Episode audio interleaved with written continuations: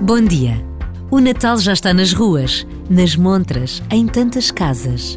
As luzes, a árvore, o encanto deste tempo. Mas o que não podemos esquecer é a razão desta festa, a celebração do nascimento de Jesus, o menino de Belém. Este ano, todos seremos poucos para rezar pela paz e, de um modo particular, pela paz na Terra Santa. Nesta pausa de reflexão e oração, lembramos a todos que a construção da paz é o melhor presente de Natal.